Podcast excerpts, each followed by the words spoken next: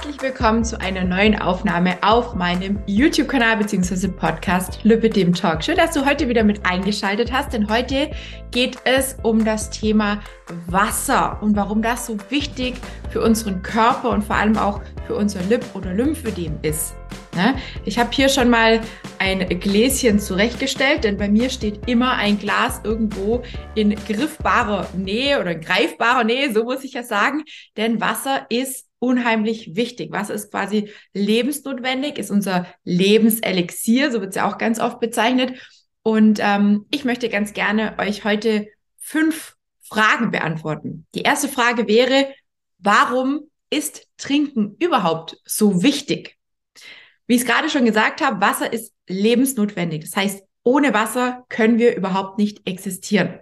Unser Körper besteht größtenteils aus Wasser, 70 bis 80 Prozent, ganz, ganz grob, je nachdem, wie alt man ist und ähm, wie der Körper so zusammengesetzt ist quasi. Und an vielen Vorgängen im Körper ist eben Wasser beteiligt. Am Stoffwechsel, an der Regulation, an der Temperatur.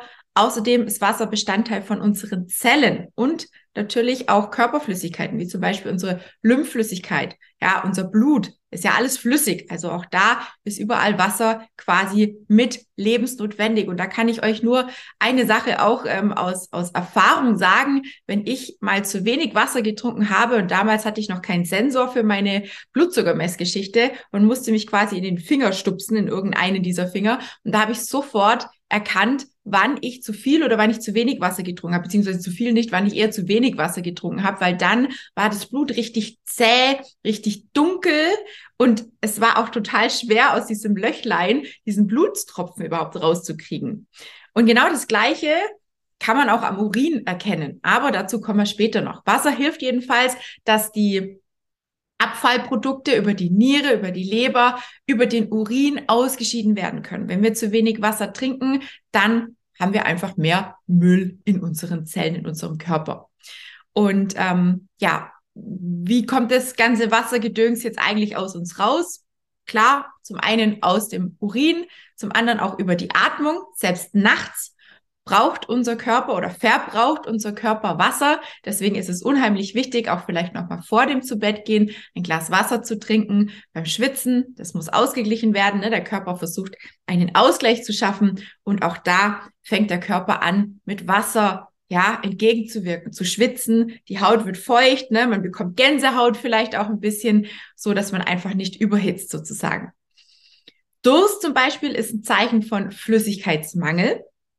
Und bei Flüssigkeitsmangel wird, wie ich es gerade eben schon erklärt habe, das Blut einfach dick. Ja, manche bekommen Kopfschmerzen, ähm, Verstopfung. Ne? Davon kann ich auch ein Lied singen. Ich habe als Kind sehr, sehr wenig und nicht so gerne äh, getrunken, ne? weil ich dann immer so einen dicken Bauch bekommen habe und immer gedacht habe, oh Gott, oh Gott, ja, jetzt nehme ich dazu irgendwie. Das als Kind konnte man das noch nicht so richtig verstehen, dass man einfach die Flüssigkeit braucht und dass es überhaupt nichts mit Zunahme oder so zu tun hat.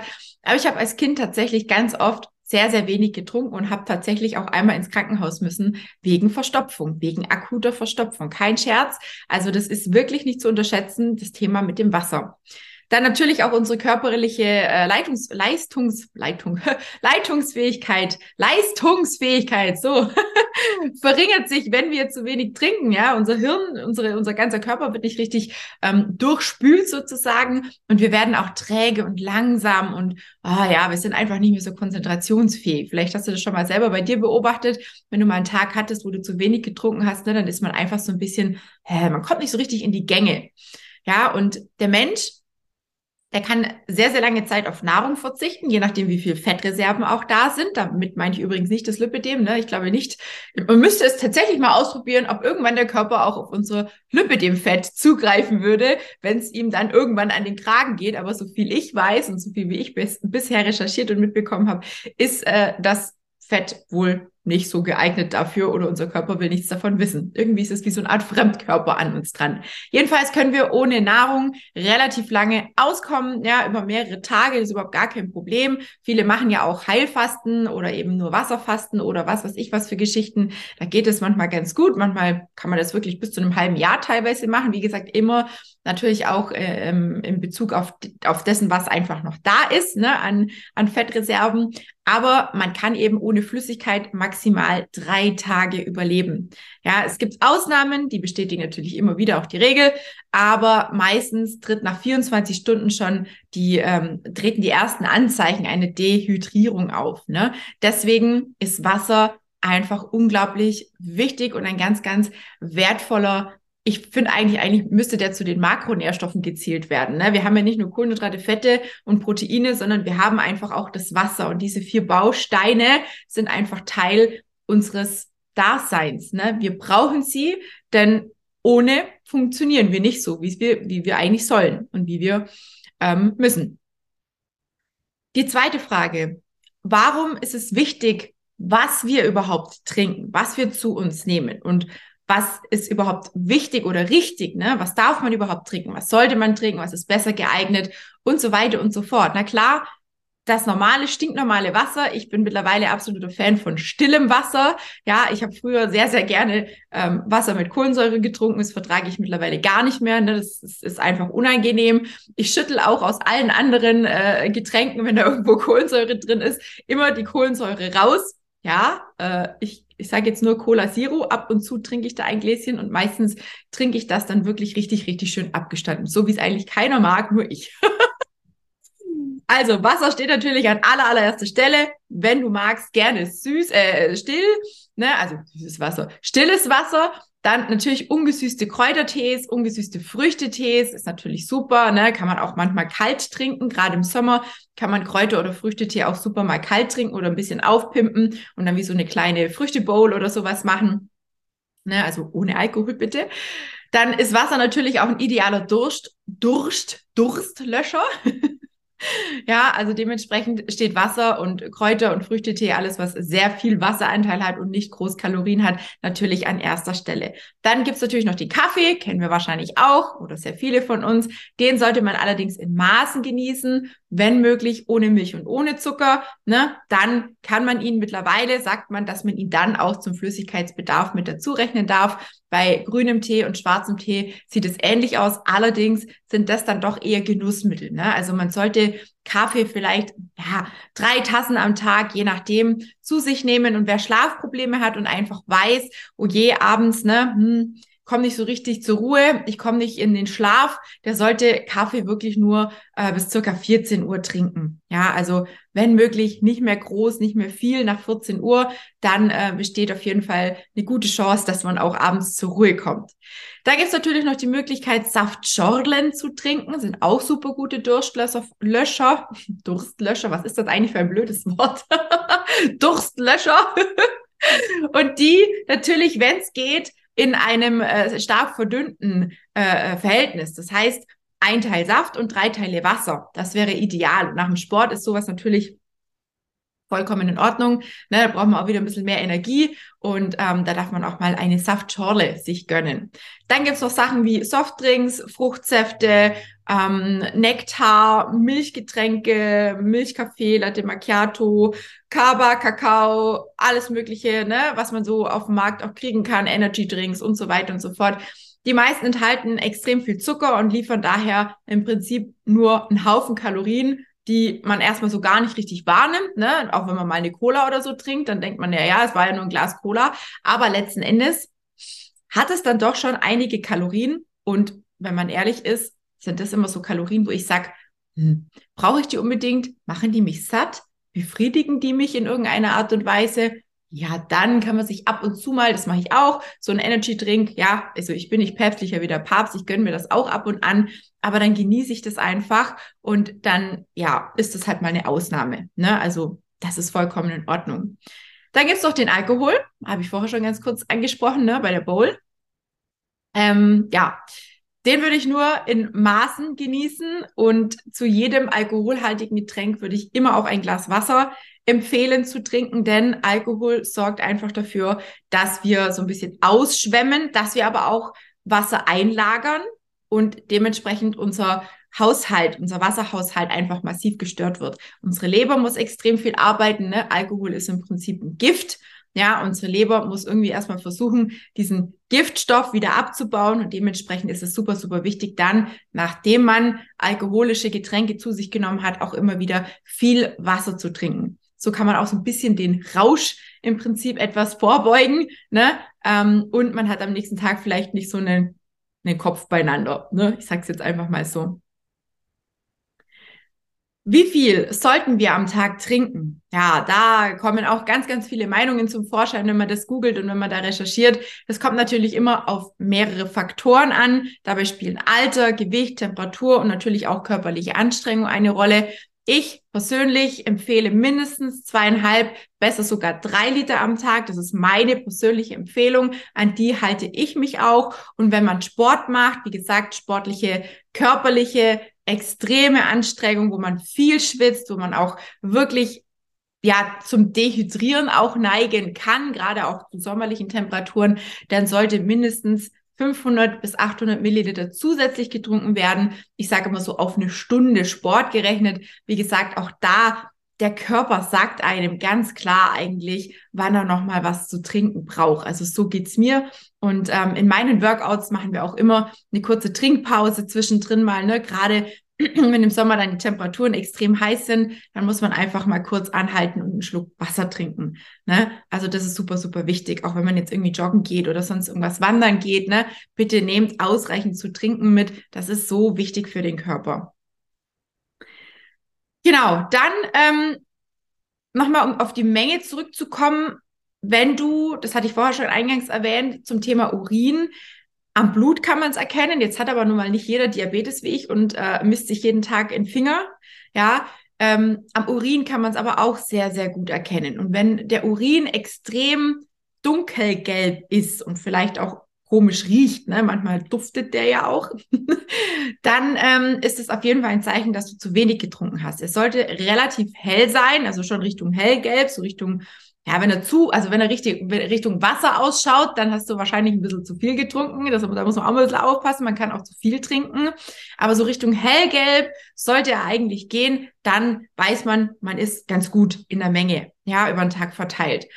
Ja, und von der Menge an sich, mh, mm, rate ich immer dazu, jetzt nicht irgendwie herzugehen und in fünf Minuten irgendwie zwei Liter reinzuschütten, sondern wirklich über den Tag verteilt kleinere Mengen zu sich nehmen. Ja, immer mal wieder ein Glas. Ich mache das zum Beispiel super gerne dass ich, wie gesagt, immer irgendwie eine Karaffe dastehen habe mit Wasser, mit Tee, ähm, auch manchmal irgendwie Gurke oder irgendwas reinmache, ne? dass ich das immer griffbereit habe, dass ich immer ein Glas oder eine Tasse, wenn ich einen Tee trinke, ähm, hier stehen habe oder am, im Büro auch stehen habe, dass man einfach immer wieder auch dran erinnert wird, da war doch was, ich muss doch was trinken. Ja, weil der Körper kann, wenn man auf einmal so viel Wasser zu sich nimmt, das gar nicht speichern und scheidet es im Prinzip einfach wieder aus, was zu viel ist. Und dabei kann es auch dazu kommen, dass einfach wichtige äh, Dinge aus dem Körper ausgeschieden werden, die wir vielleicht noch gar nicht richtig verarbeitet haben, beziehungsweise die der Körper vielleicht auch braucht.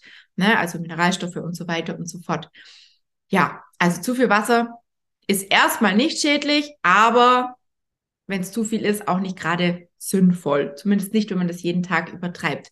Auch da ist immer wichtig, so ein grobes Maß zu haben. Ja, also ich sage immer eine normale Menge. also wenn ihr diese zweieinhalb bis drei Liter einhaltet, dann seid ihr auf jeden Fall sehr, sehr gut dabei. Ich weiß aber, dass es vielen extrem schwer fällt und es ist mir auch früher extrem schwer gefallen. Deswegen werde ich euch nachher noch ein paar Tipps verraten. Eine Frage, die auch immer wieder auftaucht, beeinflusst deine tägliche Trinkmenge das Lipidem? Nein, es gibt keinen Unterschied zu Nicht-Betroffenen. Die Körperfunktionen werden durch das Wasser nicht irgendwie besser oder weniger gut laufen. Na klar, das Wasser sorgt natürlich schon dazu oder dafür, dass die Verdauung besser läuft, dass ähm, du natürlich allgemein, ne, egal ob du Lipidem hast oder nicht, alles ein bisschen mehr in, also geschmeidiger gehalten wird. Das merkt man auch tatsächlich beim Stuhlgang, wenn man zum Beispiel ähm, bestimmte Dinge, Lebensmittel gegessen hat, die auch Wasser binden, dann merkt man auch ganz oft, dass wenn man zu wenig getrunken hat, dann der Stuhl auch sehr hart ist. Ne? Also ich rede nicht gern über Stuhl, aber es ist tatsächlich so. Und Lipidem-Betroffene sollten einfach wirklich auf die, die, die tägliche Menge achten, um einfach auch ihr Lymphsystem in Schwung zu bringen, in Schwung zu halten. Denn es ist ein absoluter Mythos, dass immer wieder gesagt wird von wegen, ja, wenn du viel trinkst, dann lagerst du viel ein. Das ist nicht der Fall. Ja, also das hat gar nichts damit zu tun, wie viel du trinkst. Ich bei mir beobachte zum Beispiel eher, wenn ich zu wenig trinke, dass mein Körper Wasser versucht zu speichern, weil er vielleicht auch irgendwo ein Stück weit Angst hat, er kriegt nichts mehr. Ne? Also eine ganz normale Panikreaktion vom Körper. Und wie gesagt, die Giftstoffe können halt einfach viel, viel schlechter ausgeleitet werden, wenn zu wenig getrunken wird. So, last but not least, gibt es Tipps für das Trinkverhalten? Was rate ich, beziehungsweise was sind so meine ähm, Umsetzungen, die ich auch so tagtäglich mache? Punkt Nummer eins wäre einfach morgens direkt ein Glas Wasser trinken. Wenn möglich, lauwarm oder bei Zimmertemperatur. Ich mache das immer bei Zimmertemperatur. Wirklich direkt nach dem Aufstehen, noch bevor der Kaffee getrunken wird, noch bevor das Müsli gegessen wird oder was auch immer du frühstückst. Ne? Erstmal ein Glas Wasser. Das bringt die Verdauung und den Stoffwechsel in Schwung und gleicht natürlich den Flüssigkeitsdefizit über der Nacht, über die Nacht aus. Denn wir werden ja auch über Nacht im Prinzip Wasser verlieren. Ja, deswegen wiegen wir ja auch am Morgen meistens weniger, ne, weil wir nachts im Prinzip nicht irgendwie die Kilos im Bett lassen, ja, sondern hauptsächlich Wasser verlieren. Und ähm, wenn du natürlich magst und sagst, boah, nee, also morgens ah, so langweiliges Wasser, das geht für mich gar nicht, dann rate ich dazu, dir einfach eine Limette auszupressen oder eine halbe Zitrone und die einfach ins Glas Wasser zu geben. Dann hast du ein bisschen den Geschmack. Limette ist ein bisschen, ähm, wie soll ich sagen, nicht ganz so nicht ganz so sauer, ne, einfach ein bisschen milder. Kann man einfach mal ausprobieren, ne, was einem da vielleicht eher taugt. Also ich mag Limette ganz gerne und dann schmeckt es einfach nicht mehr so langweilig.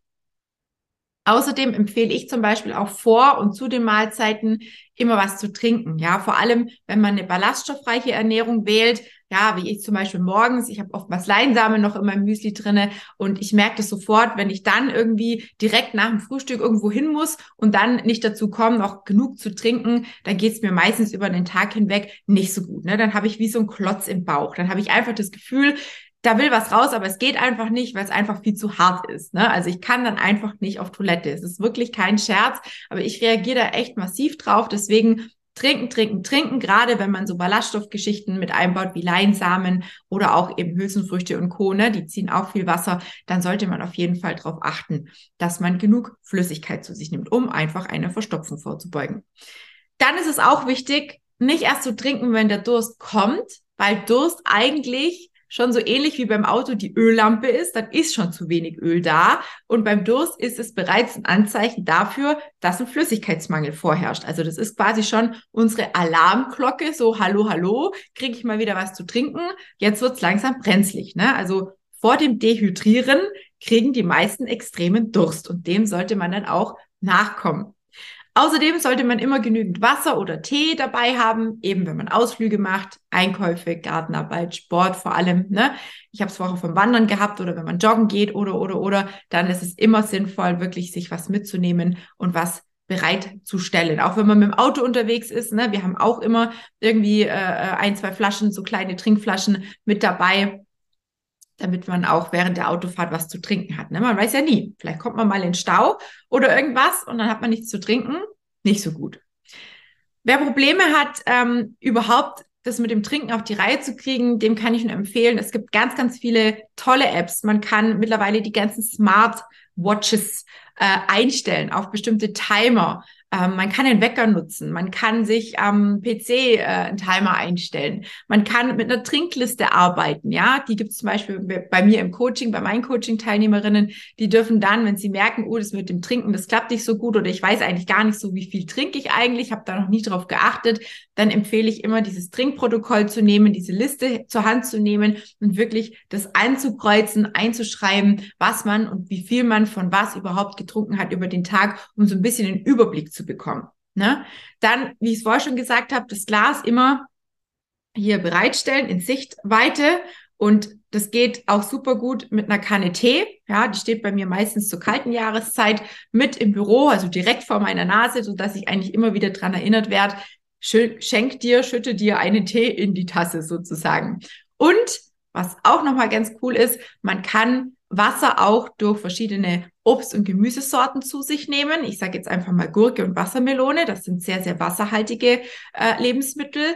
Und man kann auch durch Obst und Gemüse oder bestimmte Kräuter, wie ich es eingangs schon gesagt habe, das Wasser mit Geschmack ver verfeinern, sage ich jetzt mal, aufpimpen. Ja, also Gurkenwasser zum Beispiel ist auch super, super lecker. Man kann Limette reinmachen, man kann äh, Zitrone reinmachen, der Klassiker. Ne? Man kann Wassermelone reinschnippeln. Das mache ich zum Beispiel super, super gerne. Oder wenn ähm, wenn es keine frischen Früchte oder sonst irgendwas gibt, dann äh, gehe ich auch manchmal her und mache mir einfach eine Handvoll gefrorene Beeren oder sowas in mein Wasser. Ne? Dann habe ich einfach so ein bisschen den fruchtigen Geschmack. Dann schmeckt es einfach ein bisschen was. Man kann Ingwer zum Beispiel reinmachen machen. Ähm, also da gibt es wirklich kaum Grenzen, Minze, ja, also wirklich, da gibt es ganz, ganz viele Möglichkeiten, das Wasser ähm, nicht so langweilig trinken zu müssen. Und ich bin mir sicher, da ist sicherlich, ganz sicherlich, auch für dich irgendwas dabei. Und ansonsten, ähm, ja, guckst du einfach mal, was heute für dich dabei war, was du vielleicht für dich gerne umsetzen möchtest. Und wenn du magst,